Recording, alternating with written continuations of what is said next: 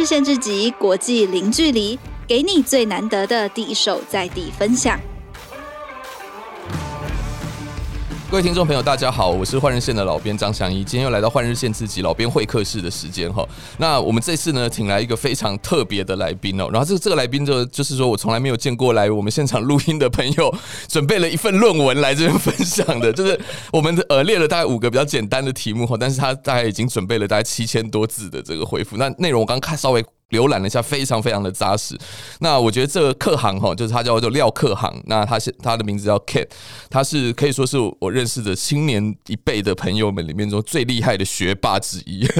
但这个学霸不是开玩笑的哈，他不止曾经在加拿大、澳洲、美国和日本等国家都求过学哈，都留过学，而且他现在还是在剑桥。呃，英国非常有名的大学剑桥大学攻读博士，然后一路以来，他其实是什么东西支撑着他？哈，就是说在世界各地求学，然后当中又有什么收获？我们今天就请克航来跟大家分享。好，那克航来跟大家打个招呼吧。Hello，呃，翔一大大，各位听众，克航大好，大家好。嗯，刚说那个新世代学霸完全不敢当了，而且我打了两剂 AZ 之后完全无感，已经被周围身边所有的朋友笑一轮了，就是疫苗认证的老人，所以我真的不敢当。对。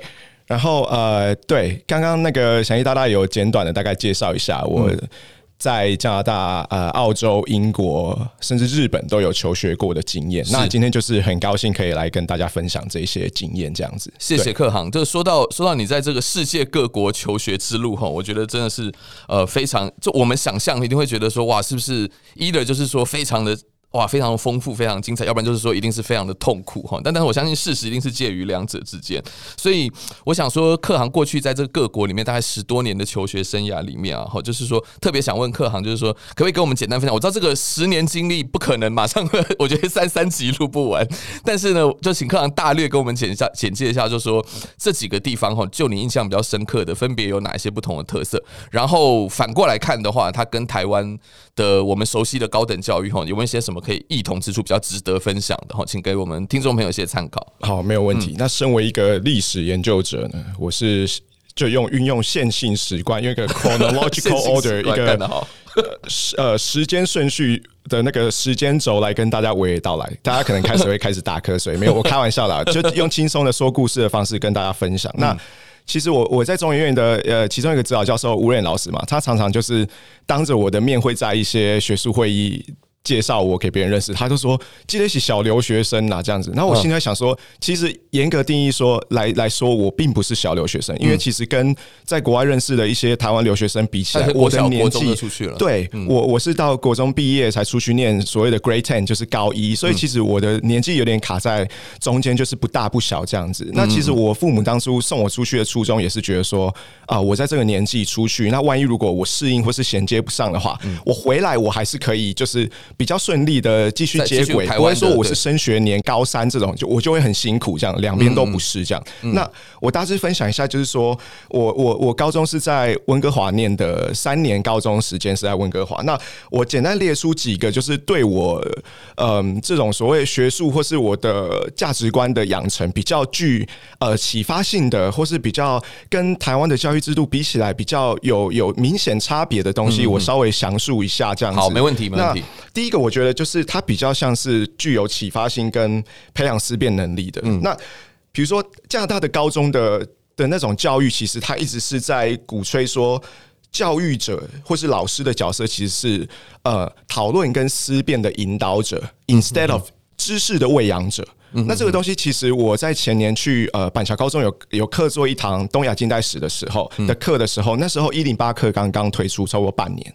那我就去研究，也是你们贵公司《天下杂志》出了一本 专刊，教育专刊，我教育专刊，我就我就真的是很仔细的去研究。那他这个初衷其实是有呼应到这个一零八课纲的初衷。那思辨对，那在其中一个比较大的问题是说，他们其实做了一个 survey，就是问当时还在线上的老现役的老师，做了两千多份的调查。那他就说：“Are you ready for 新课纲？”那他们就说：“你到最后的结果只有百分之二十几到三十几的老师说。” I'm ready 这样子，嗯，那所以我就觉得说，这个整个体制可能就是有很明显的那种差别。那但是我在这种嗯，在加拿大接受的这个教育，我就觉得说，尤其是在这种知识爆炸啦，自媒体百家争鸣的时代，我是觉得说，这种独立思考能力跟批判性思考能力其实是非常重要。就是你要怎么去分辨，甚至有一些媒体放出来的的讯息，其实它是有背后的那种机构效应，或是带着所谓意识形态。所以我们常常在看一件事情的是非的时候，其实我们往往就是已经 prejudiced 的，已经已经带有一个意识形态下下去去。所以我觉得，这加拿大这三年高中的教育对我来说，真的是赋予我。很强大的这种呃独立思考能力跟批判性思考能力，那我觉得这个是我一辈子受用的能力，这样子，一直到我接下来每个阶段，呃，在求学的阶段都有很大的的的帮助，这样子。那嗯，我觉得比较大的差异就是说，你常常在加拿大，比如说接受测验或是交作业的时候，你常常会发现你拿到你你会拿到 partial marks，就是部分的的分数。那这个就是部分的分数是什么意思？是说，比如说数学考试，嗯，我我们可能不外乎在在台湾的的教育就是说。错一题扣几分，然后满分一百分嘛？你你答对就是全对，满分；答错就是零分。因为我们去追求的是一个标准答案，没错。那其实，在国外呢，其实常常是他在意的反而是那个过程。就比如说。呃，你的你解决这一个题目的思维跟逻辑方向是对的，你可能只是因为最后几个步骤，嗯，粗心计算错误或什么，你你的答案是错的，可是他会回去看你的这个过程，只要这个过程是对的，基本上你可以拿到大部分的分数。了解。那这个意思代表什么？就是说，在西方的教育的话，他们注重的这个思辨的过程远多于最后。标准答案的本质，那其实这个可以回推到我们人生中，其实大部分的问题都是没有标准答案。它并不是说一加一一定是等于二。是是。那这个东西我觉得很重要。你离开学校的时候，当旁边没有人、没有老师在给你标准答案的时候，你必须要有这种能力跟素养去培养这种用。相对对的方式，或是较有效率的方式去解决问题，而不是说哦，就是死记硬背。我遇到很多就是学以前在台湾学历史，台湾学很痛苦啊，很会背，就说啊，我背完啊，考完试我就忘了，然后去背那些人名啊、年代什么的。可是基本上在国外考历史 （social studies） 这种东西，基本上都是 short question、long question 或是 essay questions。他注重的是你这个思辨的过程，而不是说你记这些东西。坦白说，这些东西或是公式，现在在网络时代，你一秒钟你马上就可以查出来全部都出来，而且你记忆还会有偏差哦。对，所以重要的是说，你懂那个方法，解决问题的方法，跟你 approach 一个问题，不管在人事物上面，你的角度，这个才是重要的。嗯，那这个是我在加拿大接受三年高中的呃教育，给我很大的一个一个。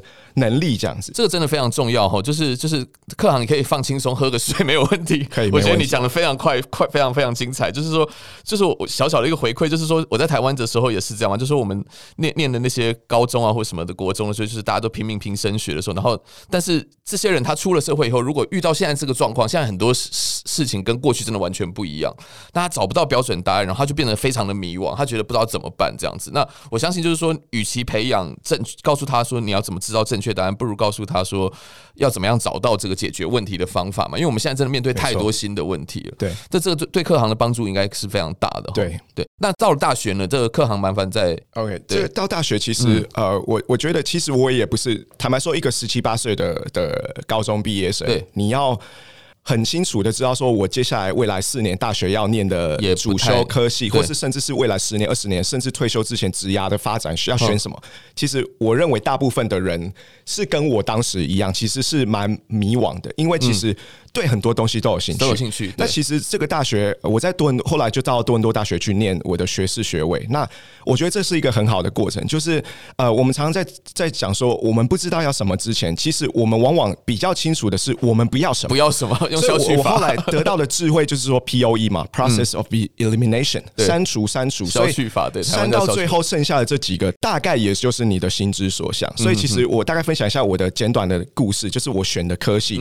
其实我最早我在高中的时候，其实是对这种微积分跟物理其实是很有兴趣。那我想说，我顺理成章到大学就是念这一方面的东西的的的专业。那我念的是 biophysics，biophysics 大家听过 biochemistry 就是生化，但是其实有一门专业是叫做生物物理，生物物理 biophysics。那我们我们的专长就是说，比如说我我们去嗯急诊的时候，我们要去照 CT 或是 MRI 核磁共振。那我们的专长就是运用一些数学跟物理，比如说电磁学、热力学的原理去啊解。吸生生物的的机能，人体的机能这样子。那我后来发现，我我没有办法长时间待在 lab 里面去等那些 data 出来，嗯、我觉得跟我的兴趣各方面就是没有那么符合。是，那我们家其实是有经营公司，是贸易商。那我想说，嗯、那我保留大部分我已经修完的 bio 的 credits，因为生物学很多，你如果你是 start from scratch 重新开始，其实你也是浪费很多时间。嗯，那我最后其实我的大学是念了比。大部分的人还要多还要长的时间，我念了五年多的时间，然后拿了比其他人还要多的学分，我最后是双主修毕业这样子。那我就想说，那我就是双主修，另外去修经济学。嗯，可是却意外的在辅修。东亚的政治跟历史，还有日文课的时候，找到我之后真正的 passion，哇，非常酷。对，所以峰回路转，所以我常常在跟大家讲说，这也是我比较 appreciate，就是西方大学的体制，就是说，它其实大一、大二进去比较像是那种我们所认知的 liberal arts，就是比较博雅教育，博雅教育，就它不太特别限定说你只能修你的那个科系的主修，没有错，没有错。那其实你还是有 major 嘛，对不对？还是有 major，就是你最后还是要选 major。那甚至很多热门的 major，因为僧多粥少嘛，哈，那所以其实你的 GPA 也是要保持在一定的程度，你才有办法去去选到这个 major。那不论，我觉得这个过程中，其实我有听过台湾就是要转系，其实是难如登天啦。因为我甚至听过有制度是说，哦，你要转可以，可是你必须在这个科系是成绩是 top ten 这样子。那我心里在想说，这个是很 counterintuitive，就是如果你可以在这个科系维持百分之十前百分之十的话，那基本上你在这个科系跟这个专业应该是 好啊，如鱼得水。那你有什么问题？当然每个人的问题不一样嘛，哈，还是我就是，或者是说，一的说，我就是因为对他没兴趣，所以我念不好，然后。你还那你还有我还要求我到 top ten 才能转，所以这很不太 make sense 嘛？对对。那那我我很感谢的就是这这个制度，其实让我可以很自由的去选择。那最后真的就是 figure out 说我之后的心之所向这样子。嗯嗯嗯。好，克航，我问你一个比较可能感性一点的哈，就是说在在你念的这个听起来就是非常有前景，然后非常非常未来性的这个这个，就是我们一般台湾的主流价值了哈的的科系，比如说你看生化物理，然后同时间还有辅修经济，但是你在修历史跟这东亚历史跟修日文的时候是。什么样的契机让你觉得说哇，这才是我这辈子要追求的？这这这中间有没有什么挣扎啊？我觉得想一大大不只是问到很感性的议题，其实这是切中我的。要害吗？要害 没有，拜托，内心深处的，我现在都剖析给你听，这样子。哇，真的？那我们要不要要不要再录一个小时了？我们应该再再拿一支 sake 来一边喝一边录，这样没有开玩笑。就是其实呃，出国之后，我常常在跟他讲说，哎，为什么克航你最后会就是绕了一大圈之后，发现你你要研究的是你自己国家跟周边的这些东西，不管是历史或是国际关系。那其实我觉得出国之后啊，你真的可以在国外。听到看到很多关于台湾的事情，那我我一开始听到的时候，我想说，哎，奇怪，为什么有一些东西哦，跟我在台湾以前学的东西都不太一样？哦，这种所谓不太一样，尤其是历史上的，那还有是政治意识形态的这种东西，我想说奇怪，怎么会？我明明以前读的东西，叫我们要读会得考试会得分的东西，好像都有出入。那越越不一样，你就会比如说中国的领土不是那样，还是什么？或是比如说，比如说 呃，常常讲说哦，根据开罗宣言哈，战后的中华民国拥有台湾澎湖的主权。对，可是他却轻描淡写，甚至只字未提说一九五一年、五二年的旧金山合约的那个所谓的台北合约。所以为什么还会有一派人说所谓的台湾前途未定论这个东西？嗯嗯，那可能那个东西在在台湾就会当时的时空背景啊，我求学的时候大概是两千年初这样子，中学的。就会被被好像被被，嗯，他他完全不会被提到，就是对，或是说哦，你是带有某种意识形态的人的论述，比如说是独派的人，或是怎么样的人才会有这样的论述，这样子。那其实你事后出国之后，你会发现说啊，其实说穿了，开罗宣言其实就是一个新闻公报的性质，好比说。今天《天下杂志》发了一篇新闻稿，或是东森新闻云发了一个新闻稿。那在针对一件事情，那这个事情其实你的字是前后是可以有一些差别的，只是你叙述同一件事情嘛，好，来龙去脉这样子。那基本上一个很严谨的国际法，其实它有一个。呃，英文版本，因为它是全世界最流通的的语言。那还有一个法文版本，因为法文这个文字的结构跟语法其实是最严谨的。那基本上你很难从中间去找出模糊的空间。所以，一个就是呃国际法合法的一个具有效益性的国际法，它是有英文跟法文版本。那其实，在开罗宣言这个东西，其实有太多种不同语言的版本。那其实前后内容其实都有一点出入，这样。所以我就越越比对之后，我就发现说，哇，不得了，我们这个政府好像。没有完全一五一十的跟人民交代说，过去这七八十年到底是发生了什么事情，可是这对我们来说，应该说史观的不同了哈，就是说，而且常常它历史跟权力也会有关系，就是没错没错，就是说，就是就是比如说，因为我是在这个，所以我用我的角度来诠释历史嘛，但是课堂等于是说，他那你觉得这个比较很有意思，这样？我觉得比较很有意思。嗯、那后来我就一直在萌生说，说我我就开始想要搞清楚到底什么，而且找到了我的热忱了嘛。透过修东亚史的这些过程中，那我那时候就告诉我自己说，我大学毕业回来当兵之后，如果我有机会再出国去念研究所的话。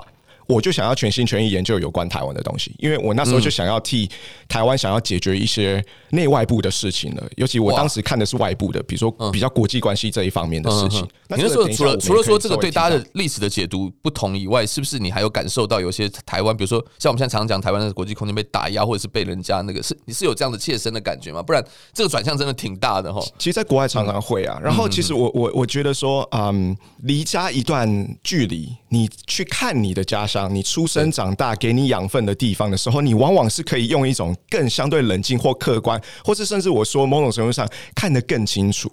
你有时候在这个这个岛上，其实你有时候是当局者迷，就是你打开了电视，或是你打开网络，其实那个。资讯是非常非常的杂乱的吧？哈，对。那其实你隔了一段距离去看，你会在国外遇到同乡的人或者什么，你们开始会会会交流，你会开始跟国外的人开始会会会认识。那你可以多多少少从他们口中可以听到说，他们对于台湾认知是什么？那他们对于比如说所谓两岸关系，或是说台湾在东亚整个局势的的角色是什么？那这个可其实往往我们是在这台湾岛内是感受不到，或是没有办法透过教育或是身边的人去。可以去很清楚的去意识到的东西，对，讲的太好了。好，那个这个不好意思，中间岔题了。不会不会。那所以你为你还特别回来当兵啊？就是你如果在加拿大念书的话，那时候应该已经有身份了。其实我们家都没有申请身份诶，就是我，而且我爸妈对那个意愿其实也不高。他那时候就跟我讲说，我就想说，那申请那个至少我们学费可以。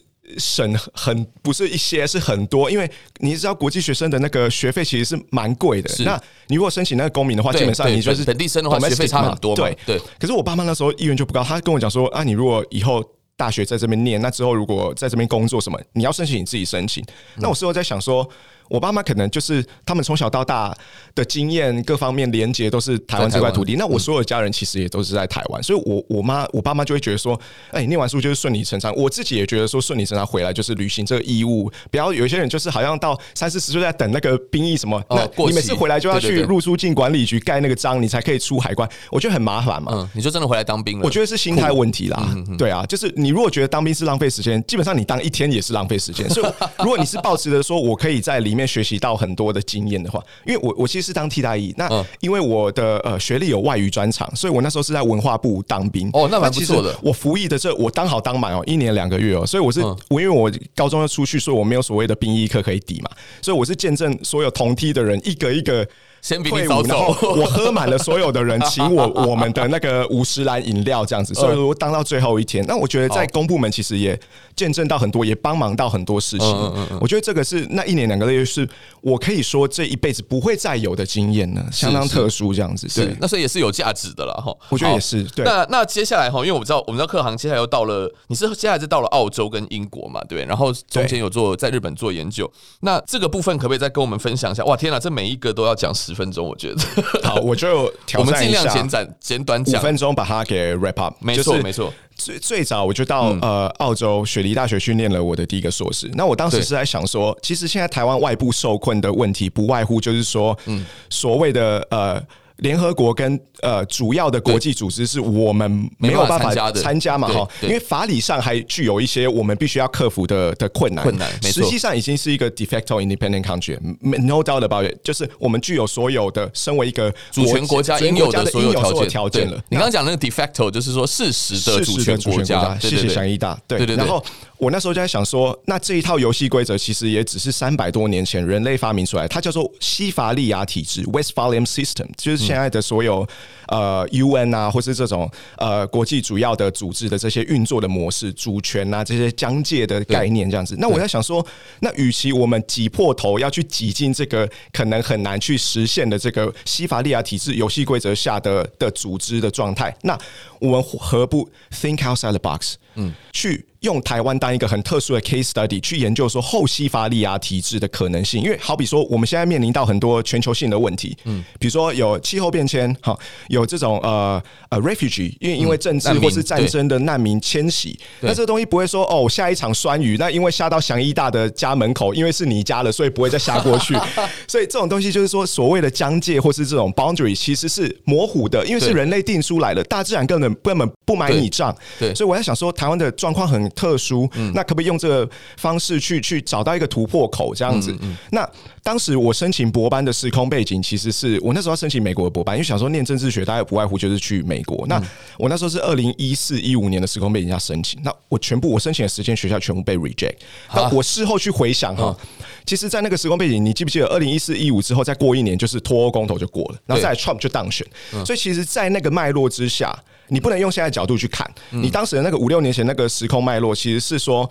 保守主义高涨哈，nationalism、pop populism 这些东西，民粹主义、民族主义，其实都保守主义都是高涨的年代。对，那后来我跟一些老师在聊，包括吴瑞吴瑞老师，他就说啊，你这个哈，你当时时空背景之下，再过五十年、一百年都不会是显学啦，所以你找不到 supervisor，他们不接受你，也是有他的原因存在这样子。所以我后来我就意识到说，如果我没有好好的了解过去的历史的话，我没有办法好好掌握现在的状况跟未来，嗯，遑论未来。那我后来就是去，我有个 backup plan，就是说。万一我都没进的话，那我当时就是。要念了一个历史的硕士，所以我去了 LSE，我去伦敦政经学院念了我的第二个硕士。那我就往历史这个方向去走。那我一开始研究的是一九二零年代日治时期的台湾民族运动，跟一九二七年台湾文化协会分裂这个历史对战后的台湾民主化有什么样的启示？这样子非常好玩哈。好，谢谢谢谢课长。这课长你的目标其实非常非常清楚，但是因为遇到了一些不一样的想象以外的状况，所以决定就是说，哎，那我绕一条路走。但是其实接下来我们接下来下。半场再继续讲哈，就是说，其实你在这过程中其实学到更多好玩的东西，对不对？包括它也影响到你的生活兴趣等等的，还有包括在剑桥的事情。对，好，那我们下半场来好好跟大家聊聊。谢谢课航，非常精彩。好，那我们休息一下再回来。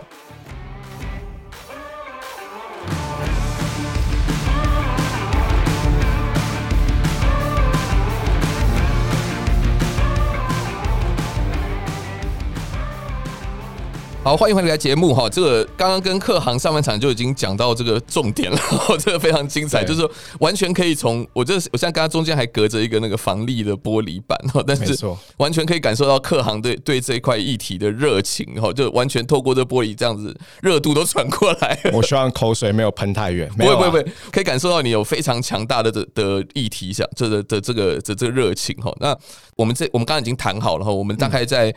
决定要跟课航大家录两集了哈，关于这个教育的这个思辨教育的这个。比较啊，跟我本来想问课航的，就是说关于这个，比如说大家想说念历史啊，或者说念文科啊，然后念到博士又怎么样啊？出来要找什么工作这个东西，我们下集再找一位神秘嘉宾一起来预谈。对，那我们这集就把东亚的这个好玩的故事把它讲完。没问题，没问题。对，大家敬请期待哈，我们到时候下集就再请客行来一次。好，我有荣幸。来，那我们就继续讲完哈。那客行，你觉得说在这个，因为你的领研究领域非常特别哈，就叫做东亚冷战史哈。你在自我介绍上的那个专我们专栏的自我介绍上这样讲，然后。其实你在《换日线》也写的非常精彩，我觉得真的超级跟很多坊间在讲的一些都不一样。然后你对日本的政政治经济分析的非常非常的透彻，我有非常非常棒，我觉得很有很有独家的观点。这样，那你为什么会对这个领域有兴趣？哈，然后。诶，比如说大家会讲说，为什么是日本？我当然日本跟台湾有很深的渊源了哈，但是就是说，为什么你会对东亚这块这么有兴趣？你前面大概讲到说，我我大概是希望说找到台湾的这个对台湾的一个新的想象哈，对这个国家定位的一个新的想象。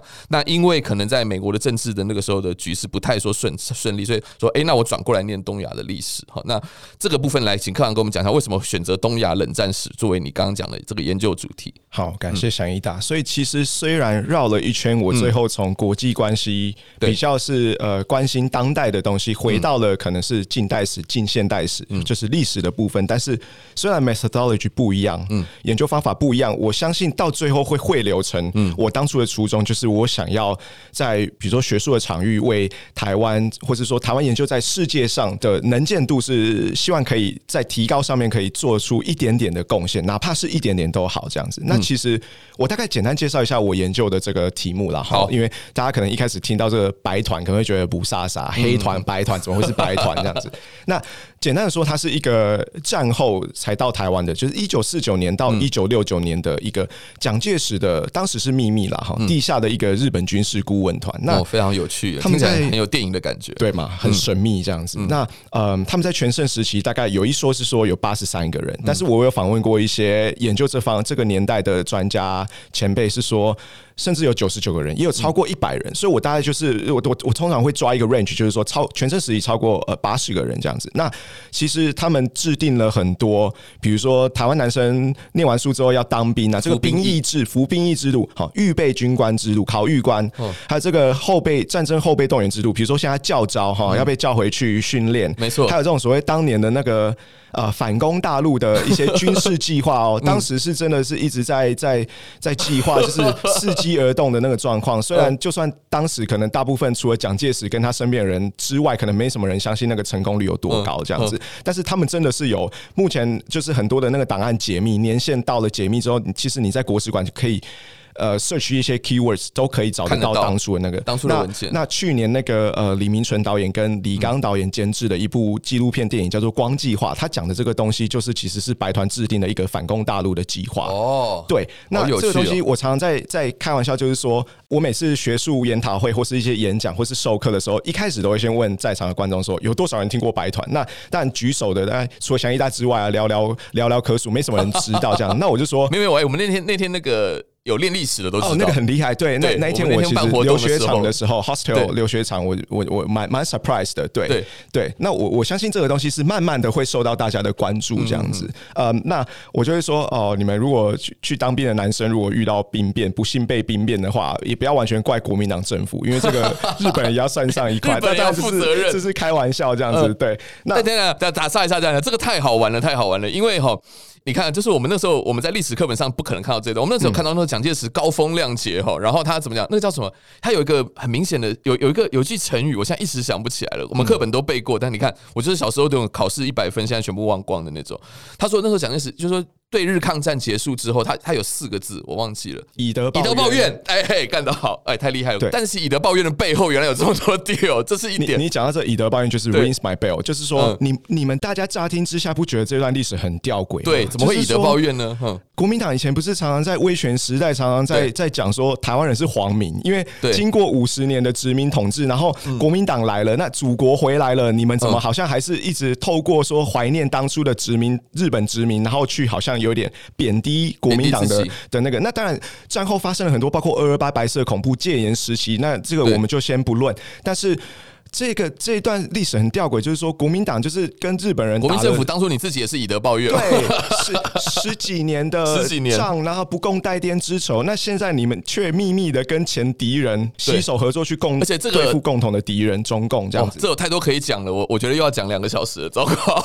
但是这个这个故事其实不是 unique，就是说在战后的美国，其实他们也偷偷的去聘用了一些纳粹的科学家，没错，去发展生物技术，好导弹、洲际飞弹技术，甚至是航。天技术这些东西，但是我想要延伸的，抱歉，我占用你两分钟。不会，不会，绝对不会。白团这个故事，虽然在全世界人类历史里面都有类似的事情发生，就是说前敌人尽释前嫌，为了各自的政治利益跟目的，去共同合作对付共同的敌人。嗯，那这个不是不是白团原创，这其实蛮正常，这是人性嘛，哈，政治算计。但是其实我想要去看的就是说，我们常常台湾经过三十几年的民主化。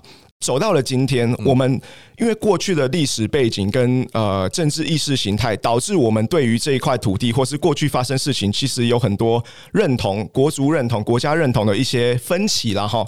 那常常人家就在讲说，像现在呃。执政党不是在常常在强调，就是说中华民国在台湾是从一九四九年之后，叭叭叭这样子嘛。对。那大家会去问说，那这个所谓的中华民国在台湾，像几年前林孝庭教授出了一本书叫《意外的国度》，他就是运用很多美国解密的文件档案去证明说，那真的是意外中诞生了一个原本可能不是成为一个国家条件的的台湾。那怎么样在一九四九年因为因缘机会下，因为所谓国民党政权败逃到台湾来。那因为冷战整个呃反共的形势，那最后韩战爆发之后，美国决定要挹注，哪怕是当初多厌恶国民党政权，因为其实已经出了很多问题。他们之前出过很多事情，打了八年抗战，然后短短在四年之内把这么大一大块江山丢掉，这照理说是你的功劳，你怎么那代表其实当时的人民人民某种程度上其实是唾弃这个政权，那对当时的中共是有期望的嘛？哈，对，那当然这是后话，但是我会觉得说这个历史其实告诉了我们说，所谓的后一九四九年的。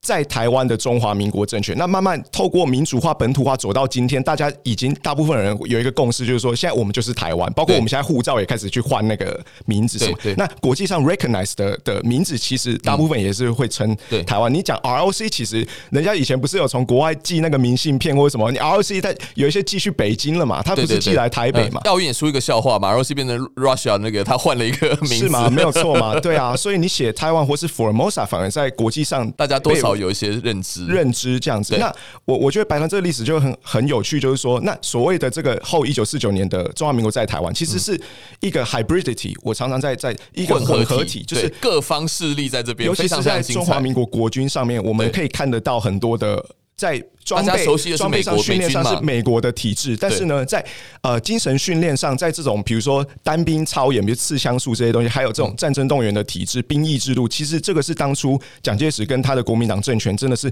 借用很多的日本人的这一些留下来的智慧跟他们的 know how。因为当初其实早期国民党的高阶军官，其实大部分也都是留日的啦，是他们杀了你死我活。对，我们这过去要叫先总统蒋公，现在是蒋介石先生他自己的事嘛？他本身也是念日本。军校的，啊，虽然没有念完这样子。对，我这太好玩了，这是知己知彼啊。然后我刚刚想到第二点，这也有点岔题了。但是我觉得第二点好玩的是说，你找这个日本的前军阀哈来来当你的白团顾问，开玩笑了，就是说这日本前军人大部分军方背景为主嘛哈。是，那某方面他曾经就打过那片战场，所以他当然最熟。所以这个祥义大提了一个很重要的点，就是说反攻大陆当然是要靠打过的嘛。哦，全世界以中国近代史来讲，唯一有从海上去。入侵入侵中国，从北方入侵，从南方入侵，唯一有这个经验，而且经验丰富的 就是日本人了。所以你你你你你不找日本人来制定反攻大陆计划，你找谁呢？所以其实这决策非常 make sense 嘛，哈，某种程度上。然后他又因为因为日本那个时候就是我们要说殖民也好，或日治也好，哈，就是说他又长期熟悉这个台湾嘛，对，所以我觉得他找这个顾问团绝对比山高皇帝远的美军来这边其实是更有效的。难怪他要找了哈，我觉得某种程度上太有意思了。没错，对，好，那继续继续。那其实。嗯，我的研究再进一步深入一点点，就是说，我的研究想要强调的东西是说，因为常常在台湾，就是因为长期历史跟意识形态的关系，我们常常会觉得说，一九四五年或是一九四九年是一个历史的断裂。对，因为以四百年的台湾史来说。我们台湾基本上都是外来政权的基地。你好比说大航海时代，它是一个贸易的终点站。那荷兰明治时期就是反清复明的基地哈。那清清领时代，它是一个化外之地。我们不是看了斯卡罗吗？对，人家要来算账了，然后清朝政府就说啊，台湾东部不算我归我管的，你自己去跟那个部落的头目头目谈这样。所以代表说，它是一个很含糊的那种半殖民方式统治的一个化外之地。那日本人来了，我们是呃日本当初日本帝国最南端的一个殖。也是第一个殖民地。那太平洋战争的时候，它是一个南进基地。好，那现在一九四九年之后，变成国民党反攻，反攻大陆，还有一个呃，在在反攻，在在东亚的第一线，那个永远不沉的航空母舰嘛。哈，那其实常常就是说，新的政权来的时候，他不外乎为了自己的政治目的，跟他自己的利益跟目的，就是他会把前朝的东西留下的东西全部都推翻掉，教材推翻掉，那能够能够拆掉的，全部都是把它拆掉，或是当做不存在这样子，那所以会形成这种所谓的断裂，很吊诡啊！研究台湾史的永远就是战后就是研究二二八白色恐怖这些东西，那是。国民党或是中华民国这个视角的，就会去讲说我们官方当初怎么样，就是台湾成为自由中国的代表，然后在国际上一直代表着全中国，到一九七一年被被赶出联合国这样子，所以中间的分歧其实是很大。那其实在我看白团甚至是二二八这段历史，其实它有一个很大的延续性。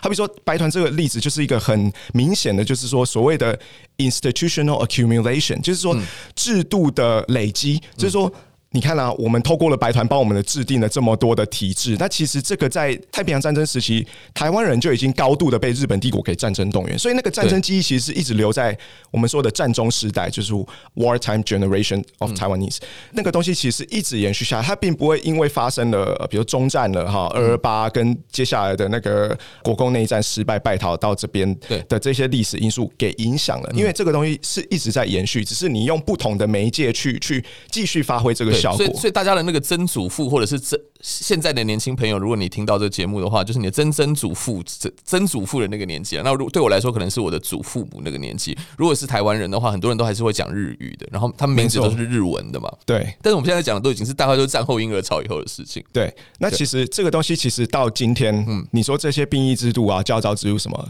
还继续在沿用哦，所以这个东西我们必须去看所谓的 Imperial Japanese Legacy，就是所谓的日本帝国的遗绪。它在战后的，就好比说一九四五年八月十五号，呃，裕仁天皇就是昭和天皇，他的御音放松宣布无条件投降。对，可是所有日本对于周边他曾经占领过或是殖民过的国家的影响力，不可能因为育婴放送的那一刻而全部像魔法般的神奇的消失了。对，所以我在看的是这个所谓的延续性。那对于嗯 civil society 这些。平民社会跟甚至是官方的东西，其实有很大的关联。比如说，甚至像韩国战后韩国朴正熙，嗯，朴正熙啊，朴正熙，朴正熙，他的那个汉江奇迹，其实那个就是他当初在满洲或是呃在受日本呃中高阶军官训练的时候的一套 know how。他把那个东西，比如说日本精神这些企业经营的概念，把它发挥在他们之后的国家建设。那其实这个东西，其实我们在战后的台湾，其实也看得到很多。这样子的影子，这样子。对历史这个东西，我觉得非常非常有趣。它就是说，告诉你我们是我们今天现在的我们是怎么走过来的嘛？哈，我们怎么变成现在的我们的？然后我觉得另外一块是课堂研究这块更有趣的一点，就是说，其实我觉得它某种程度上真的就是他在找。我很喜欢你之前我就忘记在哪里分享了一个东西，就是他其实在找经跟纬嘛。哈，假设如果说从从这个时间的这个这个轴线来看的话，我们是怎么走到今天的？那如果你从空间的分布来看的话，其实有世界各国，其实台湾一直都不是自外于世界各国的，或者是国际政局、整个东亚政局之外的。没错，那各方的势力都会影响你，然后你自己在这上面的不同的政权也会影响你对外的各种方式。对，非常非常有趣。那我再稍微插题讲一点轻松的，因为最近我们看到很多历史剧，你刚刚有提到斯卡罗嘛，还有我们都有看的《茶经》，你说是《茶经》是因为朋友被逼你看的，没错。对，然后其实我觉得大家也开始在有点像是台湾现在面临面到面临到一个蛮特别的关口，就是说好像。因为国际局势现在也变化很大嘛，那我们现在好像有点在重新再凝聚，再找一个自己的定位，然后我们要怎么样在不管是说对外是对世界怎么认定自己，然后跟我们怎么看过去的历史，跟我们怎么怎么走向未来哈，我相信大家的意见已经都不一样，因为今今天现在大家已经非常民主、非常多元了。那刚好这是课堂，我觉得研究的主题，我觉得你这主题现在真的是显学啊，至少在台湾来说，大家会非常 appreciate 你，渐渐受到重视了，会越来越受到对。那所以课堂，你你觉得你自己的那个热情就在于此嘛？哈，那那你觉得你这从中当中，你会觉得说有有没有什么特别值得分享的部分？比如说在在替台湾找一个。定位的话？就是说，你从这个研究，那你要怎么对照今天了？我觉得大概是这样。嗯，其实，嗯，我们今天走到这个，我用 quote unquote 关卡了哈。嗯，这真的是一个，已经是一个 critical point，就是我们已经没有那种所谓的。在呃，常常以前我我们不是会听到人家说啊，我们就 focus 在经济就好，政治跟公共议题我们不要看。我想说，我们已经没有那个余裕可以去那个，不太可能。对，内外部其实受到外部空间其实是一直受到越来越大的压力嘛。对对。那内部其实我我觉得说，身为台湾身为一个小国啦，那以前人家会老一辈的台湾人会说哦。或者像李登辉讲说，身为台湾人的悲哀，这出生为台湾人的悲哀，这个悲哀是悲哀在哪里？就是所谓自己无法控制自己的命运嘛，永远是外部的人来来替你主宰嘛。那我们呃，身为台湾，身为一个小国，那夹在这个帝国的夹缝中间哈，国际局势是瞬息万变呐，那。基本上，我们只能去顺应，或是说好好的去把握住这种机会。比如说，五年前台湾的重要性跟现在完全不可同日而语啊！对，你什么时候会想到说，哇，美国可以为了台积电，或是说为了台湾的战略的利益，可以是说现在这么样的搞这么大，去 buttress 台湾这样子？那五年前你是很难去想象的，甚至太阳花学院之前。华府已经形成了一个弃台论嘛？如果你去读那个 John Mearsheimer 在芝加哥大学的国际关系的教授，他写了一篇就是 Say Goodbye to Taiwan。呀呀呀，有。对，那这个东西大家都可以上网去找。那大家都可以看得到。那他后来解释说不是那个意思。对，他对 小英后来要宣传的选总统去宣传的时候，故意绕去师大去找他，然后说你不要误会我的意思，这个是编辑对。但是大家看内容，大家都不是傻子嘛，知道他他的意思是什么。哎呀，我们作者有时候也会有些人这样子，他不要被被人家骂，就说是我们下的，其实他自己下的。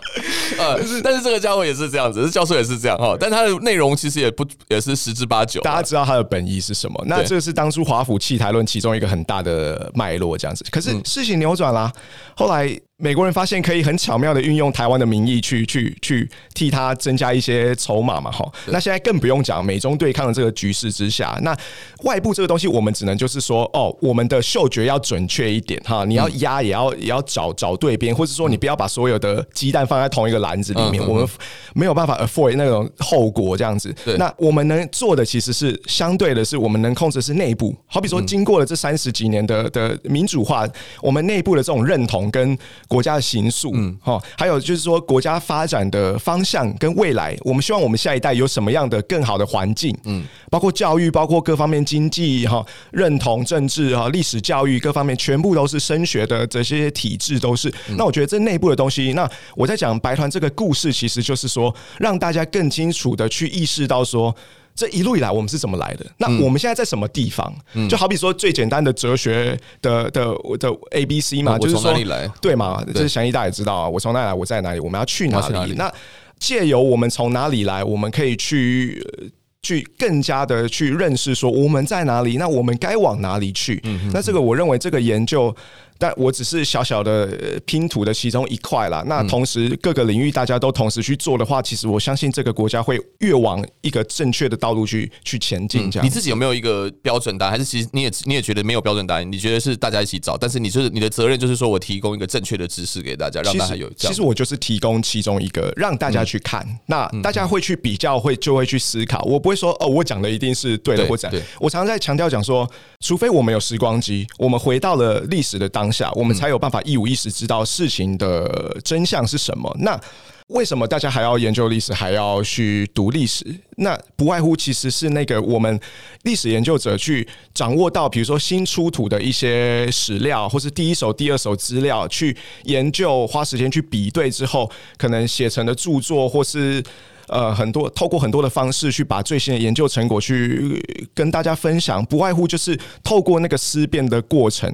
其实你说历史有伟大到说我们可以预测未来吗？倒也不是。可是相对的，我们可以就是某种程度上更加的清楚说当下的状况。你可以从过去的经验跟教训得到了什么样的启发跟智慧。那我们只要更清楚我们现在的经纬度在哪里，我相信我们会。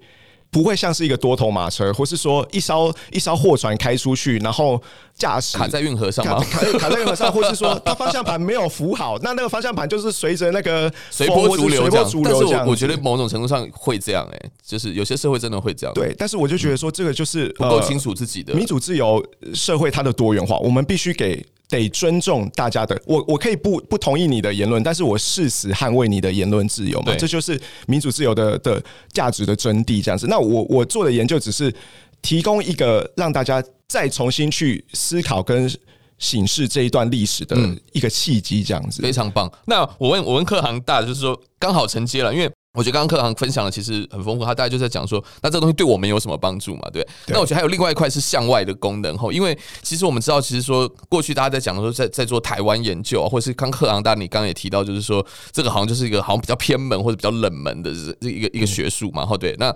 可是现在我觉得，一个是趋势不一样，然后第二个是说，我我知道就是说，像克航这样年轻一辈的学者，哈，像我们之前也访问过那个丰恩嘛，涂丰恩嘛，哈，那说还有像之前有些朋友，他们其实就是说也很积极的在将台湾或者是说东亚的研究，哈，去取得自己在国际所谓的欧美以欧美为主的这个主流学术圈里面的哈，在里面取得一些自己的发声权跟诠释权哈，这种这种感觉。那或者是说，我们用最简单的话来讲，就是说接轨国际啊，哈。那这一块的部分的话，请问克航有没有什么观察，或者是说你觉得我们如果在大部分的角度啦，就是说整个我们以 global 来讲哈，虽然它是一个很空泛的概念，大部分大家都还是以欧美的这这个学术为主嘛，为归臬嘛哈。那在这个这个过程中，就是作为像克航，你作为这样的一个学者，你要怎么样？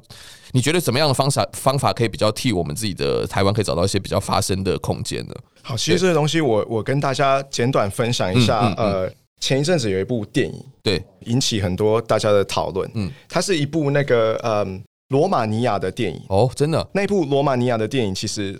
名字非常，我们的我们的 program 的名字是叫做《换日线知己》嘛，对不对？对对对，讲一下这部电影的名字，其实蛮限制级的，真的。它叫做《倒霉性爱和疯狂 A 片》，我不知道翔一大有没有看过？我没看过，它其实是是一部罗罗马尼亚的喜剧电影啦。哈、嗯，那它在二零二一年其实得了一个柏林影展的金熊奖，它是金熊奖得主。那我本身没有看过这部电影，但是我有一个好朋友，他。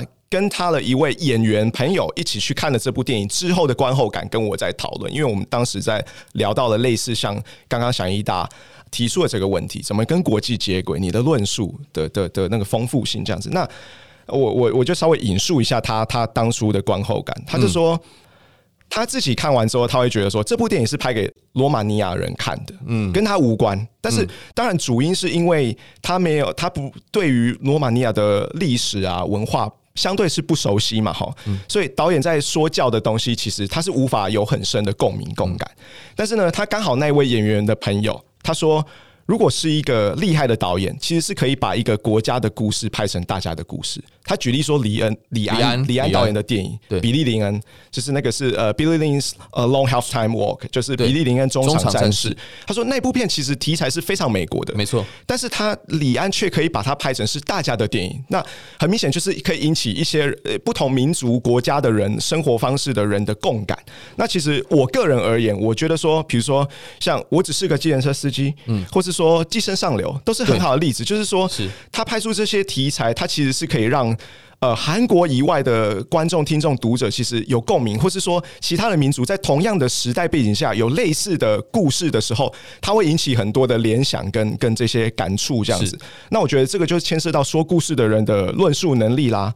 那其实这边我我要就是。介绍一下我我在剑桥剑桥的指导教授的一本书。嗯、那他当初二零一三年他拿到了一个 European Council 的一个 funding，那一百二十万欧元的一个五年的 project，这是一个很大的 project。那呃，他就是透过那种呃国民党跟中共在战后对于乙丙级就是 BC Class 的 War Crime，就是战犯日本战犯的审判。嗯，他透过这一段审判的历史去看说，哦，国民党跟中共透过这种伸张正义的过程去争取。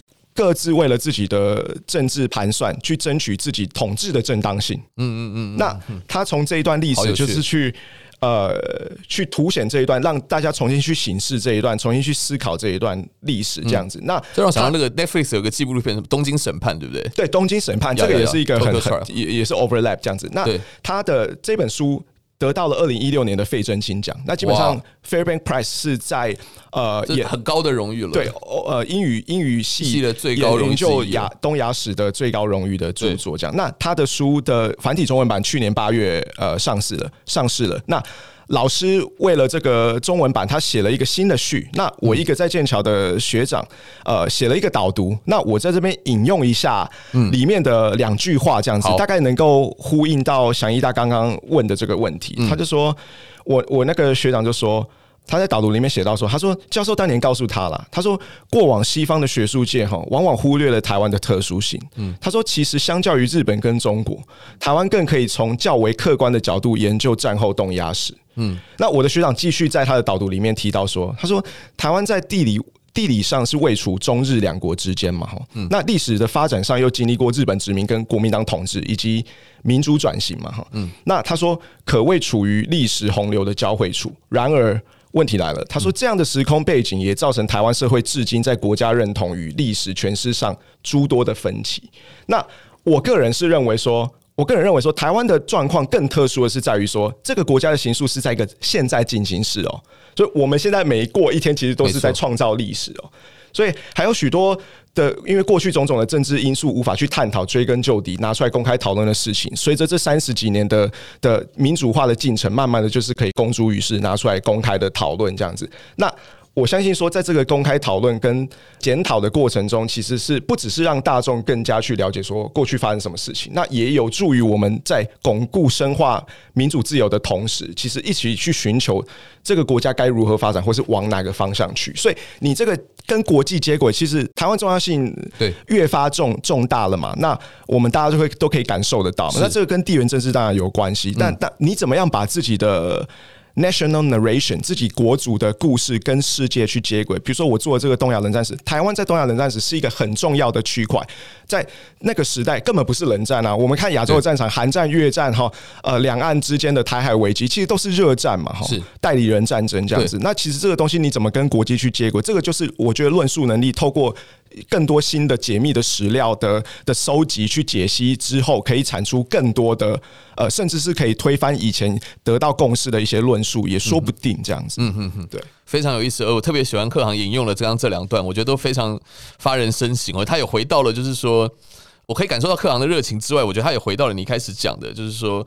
这个东西没有标准答案，然后你要自己学会独立思辨。但是我觉得在这个上面更上面还有一个概念，就是说大家至少是说一起在为了这个地方去想，说怎么样对我们最好。没错，哇，今天这个主题我个人觉得收获很多哈。然后下呃，我们本来其实还准备了非常多的内容的，但是真的因为时间有限，所以我们就在下集的时候，我们再来邀请一位。神秘嘉宾跟大家跟跟客行来一起跟大家分享哈，我们来好好聊聊你的留学生涯其他的面向哈。这样，今天这个部分呢，我们就暂时到这边结束，我们下期再见，期待，感谢，谢谢，谢谢大家，感谢大家，谢谢。